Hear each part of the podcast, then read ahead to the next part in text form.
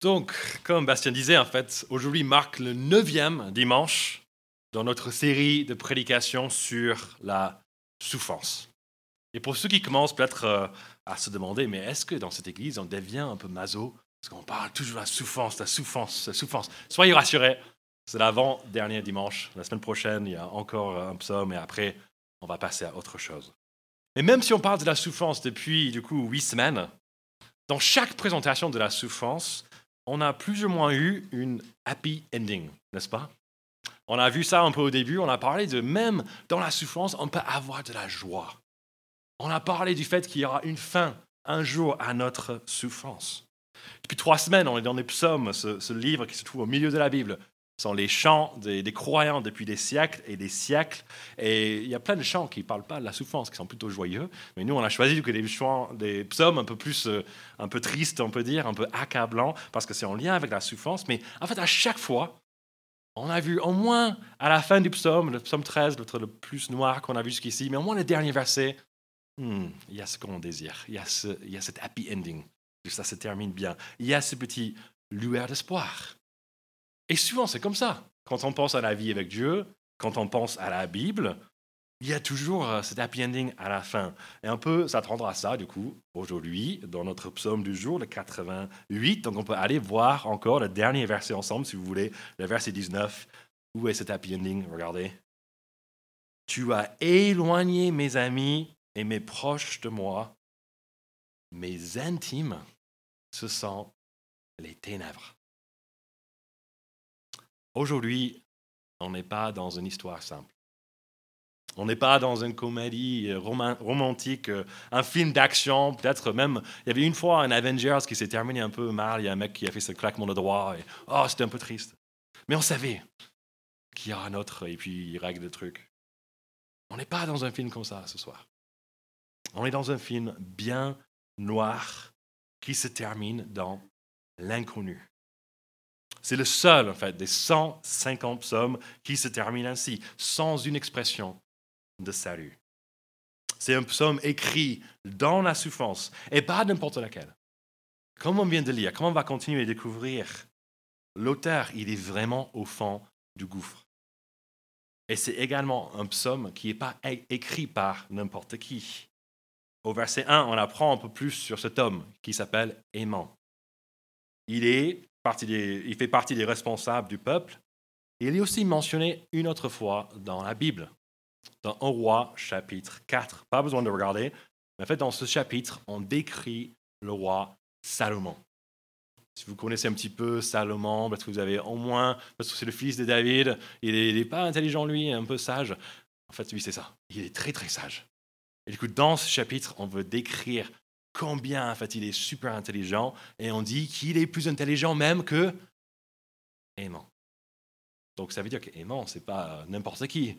C'est pas, c'est surtout pas quelqu'un de stupide. On va pas dire euh, tu es intelligent en comparaison à quelqu'un qui est, qui est pas très intelligent. Eman était vu peut-être un rival pour ce titre de plus sage de la planète. Il est très intelligent. Et peut-être que ça nous parle, parce que peut-être nous, on a déjà fait les liens entre l'augmentation de nos connaissances d'un côté et de l'autre, l'élargissement de nos souffrances. Eman, il semble confirmer cela, en fait, que moins on en sait, mieux on se porte. Un peu triste comme constat, mais c'est comme ça. On est au courant des souffrances qui se passent d'autres coins de la planète, on parle avec beaucoup de monde et on voit juste la souffrance est partout. Donc si nous souffrons parce que nous avons augmenté nos connaissances, ce psaume est pour nous. C'est vraiment pour nous. Mais si nous sommes également peut-être dans la souffrance, aujourd'hui, dans la souffrance et on ne voit pas le bout, on n'est pas encore à notre happy ending, ce psaume est aussi pour nous. Et si nous sommes tout, simplement juste pessimistes, on sait qu'il n'y a pas toujours une happy ending à chaque histoire. Ce psaume est aussi pour nous. Mais ce psaume est aussi pour le plus grand, le plus motivé, les optimistes dans cette salle et aussi pour ceux qui ne sont pas au courant de la dureté de la vie, soit par manque d'expérience, soit par manque de connaissances. C'est le cas parce que comme on voit semaine après semaine, il y a une raison pour laquelle on a passé huit semaines sur la souffrance, parce que la souffrance est universelle. tôt ou tard, on va la rencontrer. Un jour, peut-être on va vivre le verset 19. Peut-être un jour, nos intimes sont aussi les ténèbres. Et il est donc sage de nous préparer à cela en apprenant de l'exemple de quelqu'un, peut-être, je dis, il est plus intelligent que moi, j'imagine plus intelligent que vous aussi.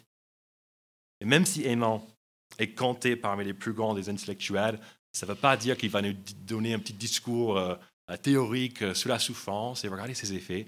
Non, en fait, il vit ça personnellement. Il, il est en plein d'émotions dans ce psaume. Ce qu'on voit au verset 2, 10 et 14, et c'est même le plan trop simple pour vous ce soir, c'est la deuxième page de vos bulletins, il crie, il crie trois fois. Donc ce psaume, ce n'est pas juste un discours euh, lointain de quelqu'un qui, ouais, la souffrance, c'est un peu comme ça. Mais c'est l'histoire personnelle de quelqu'un qui passe par quelque chose de très, très compliqué. On va regarder ensemble maintenant son premier cri dans les versets 2 au début de verset 10. Et tout d'abord, versets 2 et 3, on apprend à qui il crie et aussi la manière dont il crie. Regardez, il crie à qui? Il crie à l'Éternel. C'est le nom de Dieu, Yahweh, il crie à lui. Il crie aussi apparemment au Dieu de son salut. On apprend qu'il est croyant. Mais j'ose dire qu'il n'est pas le croyant typique auquel on pense.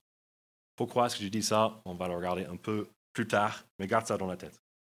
Donc on découvre rapidement qu'il est croyant, il crie à Dieu, mais comment est-ce qu'il le fait? Regardez dans ces deux versets. Il fait ça jour et nuit.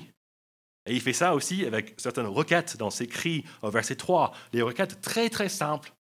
Il n'est pas en train de demander des choses très compliquées. Regardez, il veut seulement que ses cris parviennent à Dieu, que Dieu prête l'oreille à ses supplications. Ce mot supplication est utilisé ailleurs dans la Bible pour décrire des cris après une victoire sur le champ de bataille.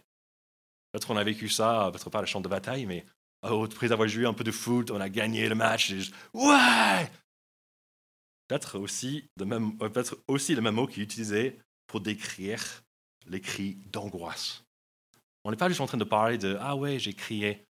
J'ai eu un moment de prière une fois, c'était vraiment profond, c'était vraiment dur, mais il crie, il hurle, il gémit, il pousse tout ça jour et nuit envers Dieu, en espérant ce qu'il veut de Dieu, c'est juste que Dieu l'entend.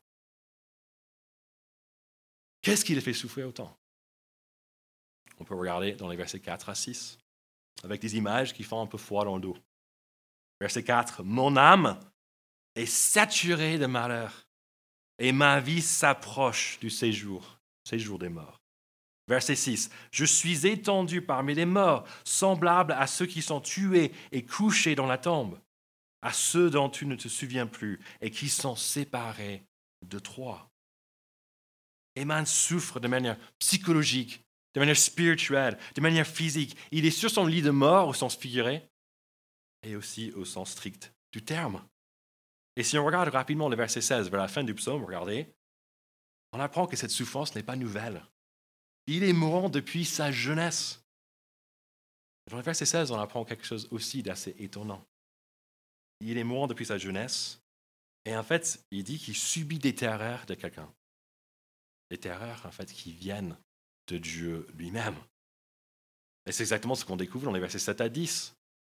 Eman ne mâche pas ses mots il dit qu'il souffre à cause de Dieu. Regardez. Tu m'as jeté au fond du gouffre profond.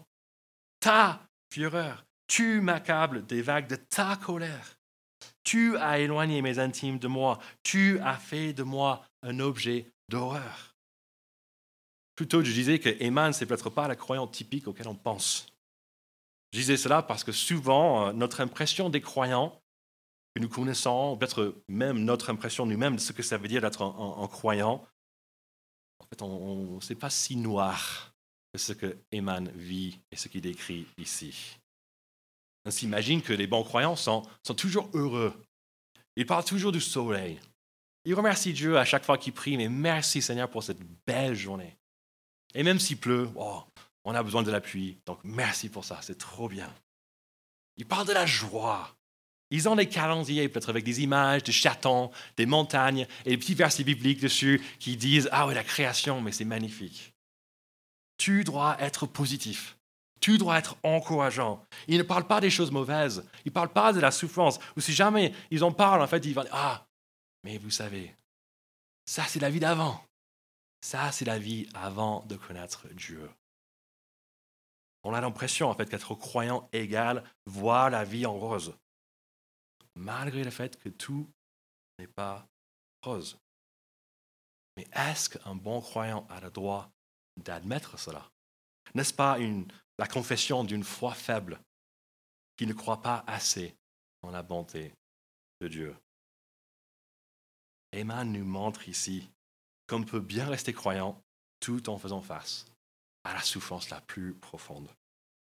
Et pour le faire, il ne dit pas seulement que Dieu est le Dieu des chatons, le Dieu des montagnes, le Dieu des moments sympas. Non, en fait, il a un foi bien plus grand et solide que cela. Il est au courant que Dieu est souverain sur toutes choses. Dieu est souverain sur les chatons. C'est pourquoi euh, ils sont mignons. Dieu, il a créé ça. Mais Dieu est aussi souverain sur ses propres chagrins. Il sait que Dieu permet la souffrance qui traverse. Il ne sait pas de la minimiser, ni de dire que c'est injuste. Même s'il ne parle pas d'une correction de la part de Dieu, comme on a vu il y a quelques semaines dans le psaume 38 en lien avec un péché, juste il sait qui il est en tant qu'être humain. Il sait que depuis la chute et l'entrée du péché et du mal dans le monde, ce qui est étonnant, ce n'est pas le fait de souffrir les conséquences du mal. Ce qui est étonnant est que la souffrance et la mort ne sont pas exclusivement notre réalité de tous les jours. Il sait que ces cris de souffrance sont ceux qui méritent avec tous les autres êtres humains du monde entier. Mais il sait aussi qui Dieu est, dans verset 2, le Dieu du salut. C'est pourquoi ces cris ne sont pas des hurlements dans le vide, mais ah, mais ça va pas, mais des gémissements poussés vers un Dieu qui les entend. Emma nous montre que les plus grands des croyants ne sont pas ceux qui voient la vie en rose, mais ceux qui reste fidèle à Dieu, même quand tout est noir. Quand je lis ce que Eman expérimente dans ces versets et les effets que ça a sur lui, je pense aux histoires de mes profs euh, à la fac qu'il m'a raconté. Avec sa femme, ils étaient famille d'accueil. Et en fait, ça peut arriver vraiment en urgence. Ils reçoivent un appel euh, et le jour même, il y a un enfant qui arrive pour quelques jours, pour quelques semaines, peut-être pour quelques mois. Et il disait en fait que la pire chose qu'il vivait en tant que famille d'accueil n'étaient pas les enfants qui criaient beaucoup. Nous, en tant que nouveaux parents, peut-être vous avez des frères et sœurs, vous vivez ça un peu, mais des enfants qui crient, c'est, c'est, pas terrible. Donc, qu'est-ce qui est pire que ça? Il disait en fait, la pire chose, c'est des enfants qui ne crient jamais. Lisant un peu comme ce verset, début du verset 10, un regard, ils ne te regardent pas, usés par la souffrance, il, regarde dans le vide et il ne crie pas.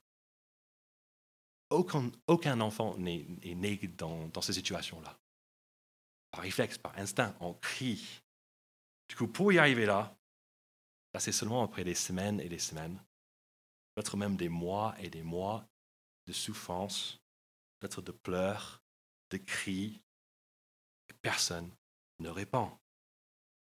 C'est ça, en fait, il perd d'espoir et il crie plus. Là, il disait ça peut prendre vraiment des semaines et des semaines avant que les enfants retrouvent cette, cette idée de crier, parce qu'ils savent qu'ils sont entendus. Eman souffre beaucoup. Il est vraiment proche de la mort. Mais il n'est pas encore arrivé à cette étape où il n'y a plus d'espoir. Il garde espoir et ça se manifeste comment? Pas dans le happy ending de ces premiers versets, mais juste le fait de crier. Si aujourd'hui, dans notre souffrance, tout ce que nous pouvons faire est juste crier à Dieu, sachant que ça, ce n'est pas la marque d'un manque de foi. Ça, c'est le signe que notre foi est bien réelle et vivante. Après son premier cri, où en fait tout simplement il dit ce qui se passe chez lui, il reconnaît la souveraineté de Dieu là-dedans Eman commence à poser maintenant des questions à Dieu. Et la première de ces questions se trouve dans son deuxième cri, du coup, le verset 10, B, deuxième partie du verset 10, jusqu'au verset 13. Mais avant de regarder la question, on peut regarder encore, c'est toujours mis en avant trois fois, on va regarder la troisième fois dans un instant, verset 10. L'accent est encore sur la durée de ça. Il dit, tous les jours, je crie, je fais appel. Et sa posture, regardez, il tend les mains vers Dieu. Il vient humblement à Dieu les mains vides. Il n'a pas d'arrière-pensée, pas de raison cachée. Il cherche vraiment une réponse à une question sincère auprès de Dieu, auprès de celui, on se souvient, c'est lui qui est en fait la cause de sa souffrance. Qu'est-ce qu'il pose comme question? En fait, il en pose plein. On peut regarder dans les versets 11 à 13. Regardez ça chez vous, chez vous, à l'instant. Toutes ces questions sont en réalité une seule question, à mon avis. Est-ce que vous avez capté ce qu'il pose un peu comme question, Iman, en regardant ces versets? Il n'est pas en train de dire, Seigneur, pourquoi est-ce que tu ne me sauves pas? Parce qu'en fait, pour mon bien. Parce que là, je ne veux pas mourir. Il avait posé ça comme question, on l'aurait compris, n'est-ce pas? Mais ce n'est pas ce qu'il fait. Regardez dans ces versets, il dit plutôt, sauve-moi, parce que si je meurs, c'est pas bon pour toi. Si je meurs, est-ce que je pourrais encore te louer et raconter euh, avec d'autres, parler avec d'autres, pardon, de ta bonté, de ta fidélité? Eman veut montrer à Dieu que c'est utile pour Dieu si Eman reste en vie. Il pense que Dieu sera plus apprécié et plus honoré s'il libère Eman de ses souffrances. Il invite Dieu à le sauver. Pourquoi pas même de manière spectaculaire pour qu'il puisse raconter ça aux autres personnes. avant d'aller plus loin, on peut peut-être se demander, mais qu'est-ce qu'il a, cet homme? Est-ce qu'il souffre du syndrome de Stockholm? J'imagine que la plupart d'entre nous, on a déjà entendu parler de ce syndrome de Stockholm. C'est un syndrome, une idée, une théorie qui, a commencé après un braquage euh, dans une banque en Suède en 1973 il y avait une prise d'otages. Et les otages, du coup, ont passé plusieurs jours avec les braqueurs dans la salle des coffres dans la banque. Et les otages, en fait, finissent par les soutenir. Après la libération, ils sortent pas avant les, les ravisseurs. En fait, ils, se mettent avec eux, comme ça, la, la police ne peut pas tirer sur eux. Ils refusent, dans la foulée, de témoigner à charge. Ils se cotisent même pour le frais d'avocat, etc. Ils rendent visite en prison. Il y a même une des otages qui quitte son travail à la banque et qui se met en couple avec un des hommes. On dit, mais c'est complètement fou. Mais est-ce que c'est la même chose du coup avec Eman? Il a dû du coup passer trop de temps dans la souffrance, il s'y habitué, et maintenant il veut chercher pas ses propres intérêts, mais les intérêts de son persécuteur. C'est bizarre, n'est-ce pas? Pourquoi est-ce qu'il pense comme ça? Pourquoi est-ce qu'il dit ça dans sa prière?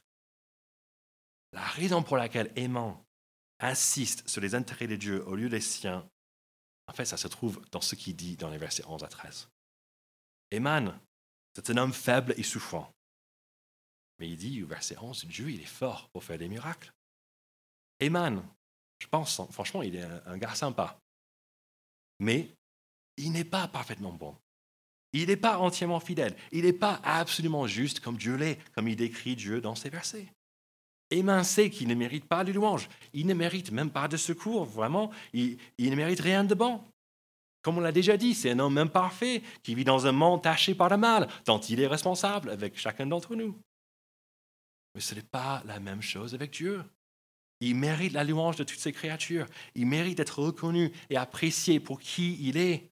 Eman, il sait tout cela, et même s'il souffre depuis longtemps, il ne laisse pas son vécu entacher son image de Dieu. Et nous, quelle est notre image de nous-mêmes ce soir? Si nous sommes pleinement dans peut-être une période de souffrance, j'imagine qu'on n'a pas trop du mal à réaliser que, en fait, moi, je suis assez faible. Moi, je ne peux pas déterminer tout ce qui se passe dans ma vie, même si j'aimerais bien le faire. En fait, ça arrive quand, on est, quand tout va bien, quand on a pas mal d'argent, quand c'est que le succès. On a même du mal à réaliser qu'on est petit, qu'on est, qu'on est faible. Mais alors que la souffrance peut nous aider à réaliser, à capter un peu plus qui nous sommes, elle ne nous aide pas toujours à capter qui Dieu est. Nous n'avons pas tendance à vivre nos, souffrances comme quelque chose de tout à fait normal, mais toujours comme quelque chose d'injuste. C'est le cas parce que depuis le début de la souffrance, comme on a déjà dit, quand nos ancêtres ont décidé de se mettre en avant, au lieu de voir Dieu comme la source de bonté et de justice et de l'honorer, ils ont choisi de prendre sa place et de devenir ceux qui déterminent ce qui est bon et ce qui est juste. Et nous, on fait exactement la même chose. On passe par un moment de souffrance. C'est pas agréable. Donc nous, on dit, mais ça, c'est pas bon. C'est même pas juste. Et du coup, si Dieu est souverain sur toutes choses, ça veut dire que s'il permet cela dans ma vie, lui, il n'est pas bon. Lui, il n'est pas juste. C'est même logique. Donc, pourquoi est-ce que je croirais en ce Dieu-là, qui n'est pas bon, qui n'est pas juste? Pourquoi est-ce que j'irai vers lui quand je souffre s'il permet tout cela? Et pourquoi est-ce que je prierai comme aimant, aimant en demandant que Dieu ne m'aide pas pour mon propre bien, mais plutôt pour la gloire de Dieu? Mais c'est impensable. C'est comme ça parce que notre point de départ n'est pas le même aimant ici. Il ne se met pas au centre de l'univers. Il sait que c'est Dieu et seul Dieu, pas lui, qui détermine ce qui est bon et ce qui est juste. Il sait que Dieu, qu'on a vu il y a quelques semaines, utilise la souffrance aussi pour accomplir les projets qui le dépassent entièrement. Il sait que Dieu fera parfaitement justice un jour. Il sait que même ce même jour, la souffrance n'existera plus pour le peuple de Dieu. il connaît tout cela parce qu'il connaît la parole de Dieu. Et au lieu de laisser ses propres souffrances, même les souffrances qui durent depuis longtemps, au lieu de laisser ses souffrances détruire ce qui sait de Dieu, il utilise plutôt la parole de Dieu pour détruire le doute que la souffrance produit. Il ne base pas sa vie sur ce qu'il vit, mais sur ce que Dieu dit.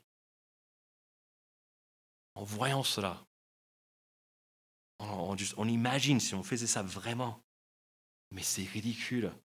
Même si ce n'est pas ridicule, c'est au moins, c'est très très difficile. Pourquoi est-ce qu'on ferait ce choix-là? Je pense qu'il y a deux grands avantages.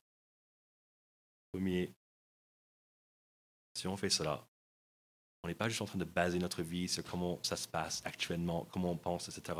En fait, on base notre vie sur une fondation qui ne change pas, une fondation inébranlable sur laquelle on peut toujours s'appuyer. Deuxième avantage, si on voit Dieu sur parole, on a toujours un Dieu qui est bon, qui est fidèle, qui est juste. Et on peut toujours crier à lui. Après, du coup, son premier cri de détresse, ça va pas. Son deuxième cri qui pose en fait une question à Dieu, mais est-ce que mes souffrances sont encore utiles pour toi? Eman pousse un dernier cri au verset 14 à 18. Au verset 14, on voit encore, mais il persévère dans ses cris et dans ses prières. Cette fois-ci, c'est dès le matin, c'est tout le temps. Puis pose une deuxième question à Dieu au verset 15, regardez. Pourquoi, Éternel, me rejettes-tu? Pourquoi me caches-tu ton visage?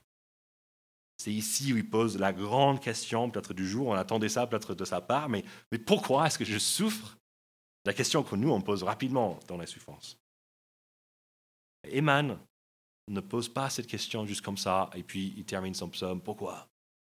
En fait, il nous donne ensuite des versets 16 à 19. Ces versets qui sont censés appuyer un petit peu sa question.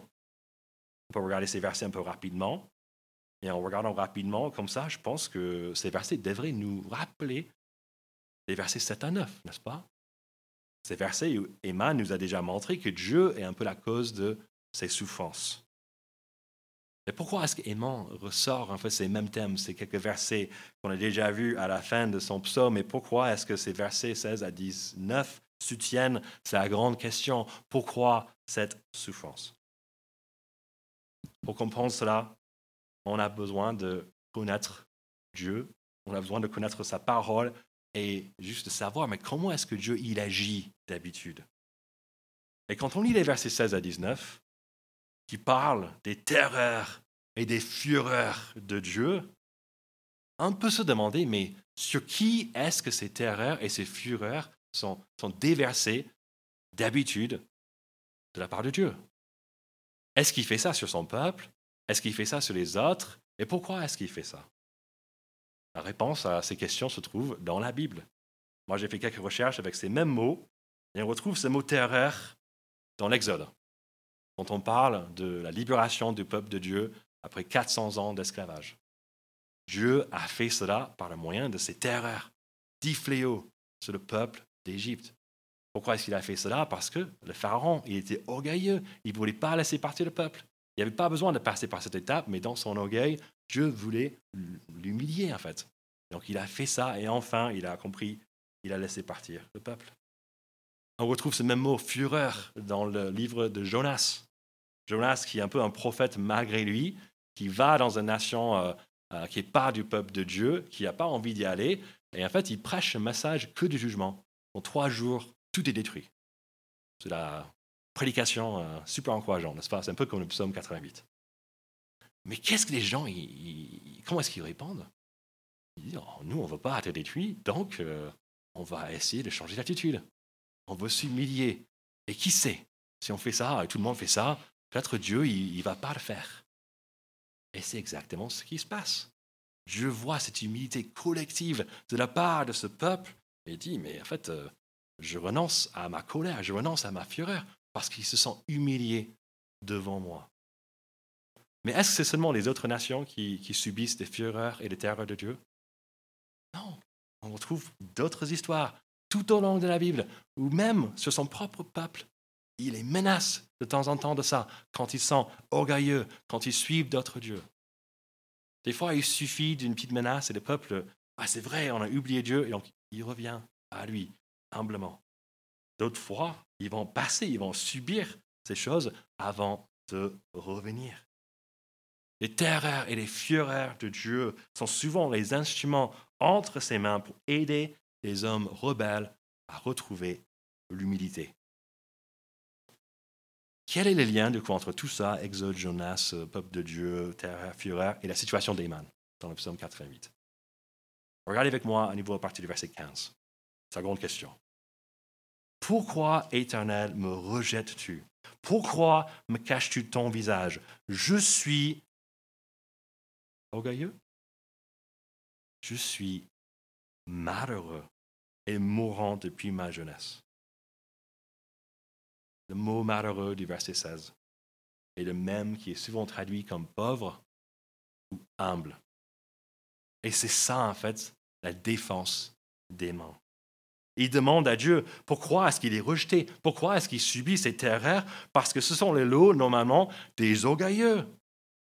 Dieu lui fait vivre ça pour qu'il devienne un jour humble et malheureux. Mais Eman, il est déjà humble. Il dit, mais moi, je suis déjà malheureux. Et donc, pourquoi cette souffrance? Ce n'est pas ce que Dieu, tu fais habituellement. Comme beaucoup, même d'autres psaumes le témoignent. Je dis texte, le psaume 18, il est écrit, Dieu sauve le peuple qui s'humilie. Dieu sauve le peuple malheureux. Et il abaisse les regards hautains. Eman pose la question à Dieu, est-ce que mes souffrances sont encore utiles pour moi? Est-ce que je n'ai pas appris la leçon? Je me suis humilié devant toi. Pourquoi donc est-ce que tu me rejettes encore? Mais quand Eman pose cette question de pourquoi, il ne fait pas par, quoi? Pourquoi moi je suis tellement magnifique? Pourquoi est-ce que ça m'arrive? Non, il, dit, il fait ça sur la base de ce que Dieu a lui-même dit et lui me fait. Il dit pourquoi je suis tellement magnifique, il dit mais pourquoi ça m'arrive? Je suis tellement malheureux, je suis tellement humble devant toi. Même au milieu de la souffrance de longue durée, au, milieu de, de, ce qu'il voit presque comme une contradiction dans la manière d'agir de Dieu, il reste humble dans ses cris, dans ses questions. Il pose une question en toute humilité parce qu'il sait qu'il ne sait pas. Il ne sait pas ce que Dieu veut, peut-être veut lui apprendre encore quelque chose. Peut-être que Dieu veut qu'il persévère juste un tout petit coup et puis il se voit de façon extraordinaire. Ou peut-être que Dieu a prévu quelque chose totalement autre qu'il n'arrive même pas à imaginer. Il ne sait pas. Donc il pose la question humblement. Qu'est-ce qui se passe dans la foulée pour Eman? On ne sait pas. Ce n'est pas dit. Ce, ce psaume se termine comme ça, dans l'attente. Il n'y a pas d'happy ending. Cela peut être vu comme peut-être un échec. Peut-être on est en train de se demander, mais pourquoi est-ce que Dieu et peut-être des personnes depuis l'histoire voulaient toujours garder ce psaume dans la Bible? N'est-ce pas un peu mieux? On peut l'arracher et puis on a 149 psaumes, psaumes et ils sont tous encourageants, c'est trop bien. Ou on peut regarder ce psaume? Comme, je pense, le grand trésor qu'il est. Les cris d'un homme qui est comme nous, qui passe par une souffrance colossale, inexplicable, mais qui, malgré tout cela, ne perd pas espoir. Il continue, jour et nuit, tous les jours, dès le matin, à crier, parce qu'il reste convaincu que Dieu est le Dieu de son salut. Est-ce que nous sommes convaincus de cela ce soir? Est-ce qu'on est convaincu que Dieu est notre Dieu salut aussi? Si oui, peu importe ce qu'on traverse, on peut apprendre, je pense, de, cet homme qui est jusqu'à la, la mort et est sur le point de mourir. Nous, ici, on est plutôt bien portants, même si euh, peut-être il y a certains qui ont des trucs qui ne sont pas annoncés. Mais bref, on n'est pas en train de souffrir peut-être autant que Eman. On peut apprendre de son exemple. On n'a jamais aucune raison de perdre espoir. On peut continuer comme lui de crier jour et nuit, dès le matin, tous les jours dans notre détresse. Et peut-être qu'on peut laisser les prières et les cris des man influencer les nôtres. Au lieu de prier de manière égocentrique, tourner sur nous-mêmes, moi je pense, moi j'ai l'impression, on peut prier en mettant Dieu et sa renommée en premier. Et si nous sommes là, et nous voyons cet homme et on dit, mais c'est quand même un peu n'importe quoi, comment est-ce que Dieu peut être un Dieu de salut alors qu'il laisse quelqu'un traverser tout cela? Est-ce que je peux vous inviter juste à, continuer à méditer sur, cet homme, sur ce psaume? C'est quand même, moi je trouve ça presque une preuve que Dieu existe, que cet homme jusqu'au bout peut rester accroché. Et est-ce que je peux vous inviter peut-être à considérer l'exemple de notre homme qui a aussi crié à Dieu dans sa détresse face à la mort? Mais contrairement à Eman, cet homme était aussi Dieu. On parle de Jésus-Christ, qui a connu la souffrance la plus profonde. Et lui, il a vraiment connu de manière parfaitement injuste, parce qu'il n'a jamais fait quoi que ce soit de mal. Mais il a souffert. Il a crié. Il s'est proche de la mort. Il a crié il est même mort pour les fautes de son peuple. Il a fait cela pour que Dieu fasse quelque chose que même Eman avait du mal à croire. Il a fait cela pour que Dieu puisse renverser le verset 11 de ce texte. Il a fait cela pour que ceux qui sont morts dans leur péché puissent revenir à la vie il a fait cela pour tous ceux qui croient en lui n'aient plus besoin de craindre la mort qui est encore à venir parce qu'ils savent qu'ils ne vont pas rester dans la tombe. Les intimes ne savent pas toujours les ténèbres. Le destin éternel de ceux qui croient en Jésus est ailleurs, dans la présence de Dieu, qui vont louer pour toute l'éternité. Jésus a fait cela pour que nous puissions crier à Dieu comme Eman ici et trouver en lui toujours le Dieu de notre salut.